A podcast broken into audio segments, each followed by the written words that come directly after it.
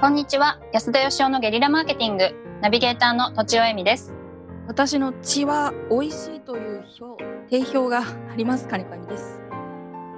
安田義雄です。え誰味誰か味見したの？は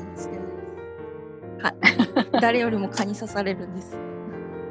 そういうことか、はい。蚊にとって美味しいってことはい。ねいはい、うちの次男と一緒ですね。ああ一緒。はい、えっ、と、今回は20代美容師の方からご質問いただいております。いつもポッドキャストを聞かせていただき勉強になっています。ありがとうございます。私は都内で雇われ店長をしている美容師27歳お持ちです。今後、美容業一筋で行くのかについて不安を抱えています。プレイヤーとして先輩方を見ていると、40歳で現役で働いている方がとても少なく、現役年数が短い職業だと感じています。何か他に個人でできることがないかと YouTube、Instagram で集客を行ったりしていますが月に2、3人ほどの力です。毎日読書、ラジオ、アイデアを探す毎日で何かアクションを未だ起こせていないです。質問ですが、この職業を安田さんが選択していた場合、何か他に知恵を出すとすると何を想像されますか？何か知恵をいただければ幸いです。ということです。なるほどう。んうんうんじゃあ、安田さんがってこう指名されてますけれども、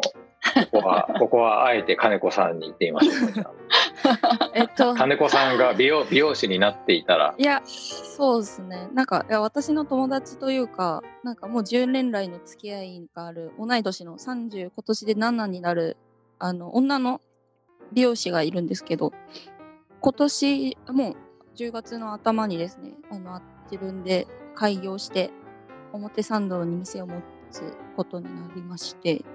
それでプレイヤーとして今後もずっとこう現役で活動するっていうこ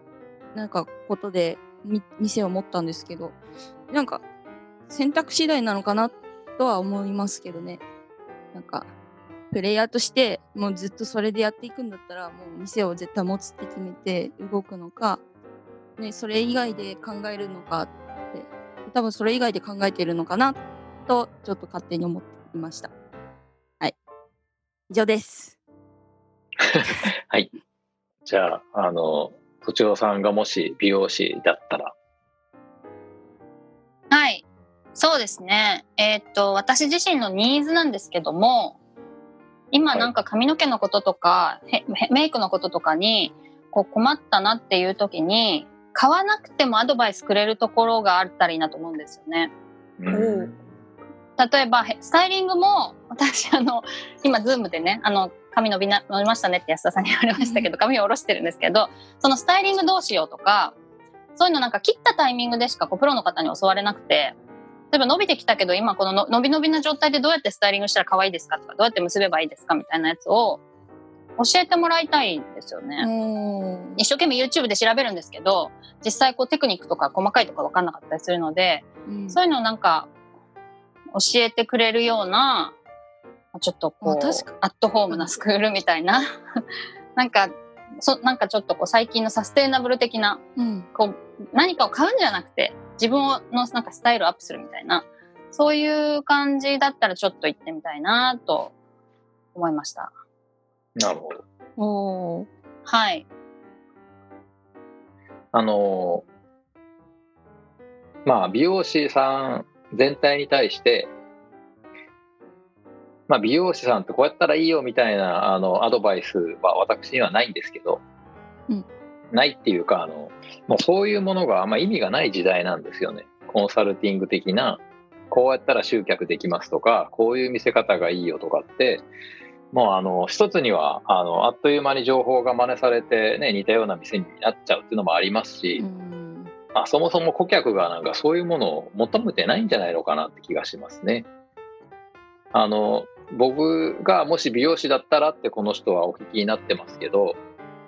うん自分が美容師じゃなかったらって考えた方がいいと思うんですよね。あーなるほど。うんうんあの僕は正直言ってもし美容師だったとしても境目研究家はやってると思います。うんうんうんななぜかというとそれが好きで、えー、と自分の特性が活かせることだと思ってるんでうんで境目研究と美容師をどうやってくっつけるかっていうのは多分考えるんじゃないですかね。で結局なんかやっぱこう40代で現役終わっていくって書いてますけど終わっていかない人だっていっぱいいるわけですよ。はい。なんかちょっとこう業界とか職業として捉えすぎだと思うんですよ。うんやっぱり美容師である前にまず私なんで、あのだからそもそも私はどんな人でどういうことが得意で誰に対してどういうことをやってあげると人に喜ばれるんだろうかっていうことをやっぱ考えないといけないと思うんですね。うん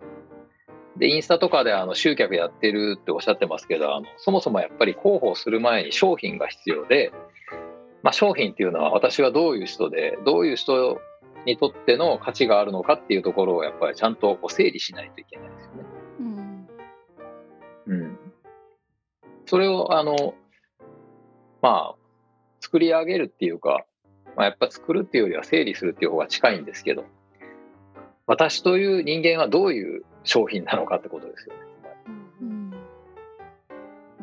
だから僕の場合はだからあの経営者だろうが、えーとまあ、今だったらブランディングやったり商品開発したり、まあ、多分美容師やっても酒屋さんやっても境目研究はやってると思いますしあのどうやったら集客できるかって考える前にまずあの何やったら自分が楽しいのかって考えた方がいいと思うんですよね。うん自分でそれをどうやったら商品にできるかを考えればいいんですよ。うんなるほど。なんか仕事どういうものが売れるのかじゃなくう。んはい仕事とかその妻子持ちとかをもう一回全部抜きにして一旦自分がこうなんかマジでしたいこととかを考えると良さそうですね。そうですね。うんあの美容師さんがあのもちろんこう法律があるんで違法なことはできないんですけどね例えばあの勝手に外科手術したりとかしたら怒られちゃうわけですけどうんだけど別に美容師さんが人生相談乗ったっていいし絵を描いたっていいしうん境目研究したっていいわけですよ。うん。美容師はこういう職業であるって決めてるのは自分自身なんでお客さんだってあの何も分かんなかったらあの世の中のたくさんある美容師の中からカットが上手な人とかまあ安い店とかって選ぶけどこっちがあのアピールしていけばあそういう美容室があるんだってことで行きたい人はきっといると思うんですよね。うんうんお客さんだからお客さん絞るのもありだと思いますしね。僕は個人的にあの事業をやってる経営者さんとか好きなんで経営者に絞るかもしれませんけどそこで事業アイディア出しながら髪切るとかですね、なんかカットめっちゃ高くって、えー5万円ぐらいするんだけど事業アイディアがもらえるとか。そういうのもありだと思う、うんうん。おいいですね。はい、じゃあこの方はまずやっぱり自分のなんか得意とか好きなこととかをしっかりこう見つけるなりしてこう売りとか商品を作るっていうところからやった方がいいってことですかね。まあ、今だからお金を稼いでるのは美容師という仕事だと思うんですけれども、はいそのお金を稼いでるから仕事だとは限らなくてその私っていう、まあ、この方が、まあ、どういう特性があってどういうことを人にやってあげたら価値を感じてもらえるのかっていうのをもうちょっとちゃんと考えた方がいいと思うんですよね。うんうんあの例えばこうまんじゅう屋さんっておまんじゅう売るのが仕事ですけれどもでも誰が作ったまんじゅうを買うかっていうのは単に味とかうんあの見た目だけじゃなくってやっぱそう作ってる人のなんか売り方とか、なんかその人との会話とかお店の雰囲気とかいろんなものが商品になってるわけですよ。うんらもうちょいその私っていうものとその仕事をあんまり切り離さないでもうちょいくっつけた方がいいと思いますね。うんうんちょっと美容師っていう仕事をなんかあの限定しすぎだと思いますけどね。うん。うんはい。確かに。何でもできるってことですね。美容師。何な何やったっかけるていいんですから、うんうん。うん、はい。確かに。かかけても足しても引いても割っても自由なんで、うんうん。はい、別にそこでね美味しいコーヒー出してコーヒーでお金もらったっていいし、うん。本の朗読してあげたっていいし何だっていいんですよ。釣りを教えてあげるのだっていいし。うん確かに。何でもいいんですよ。はい。ということで、はいうんうんおまとおまとめ先生 はい。えっ、と、まあ、美容師という職業にもしかしたらとらわれすぎなのかもしれないですということでその、まあ、限定せずに何でもできると考えてみて自分の得意なこととか役に立てることとか今お金につなつながらなくてもそういうこととつなげて考えてみてはいかがでしょうか？うんはい。って感じですかね。ということで、はい、以上です、ありがとうございました。ありがとうございました。ありがとうございました。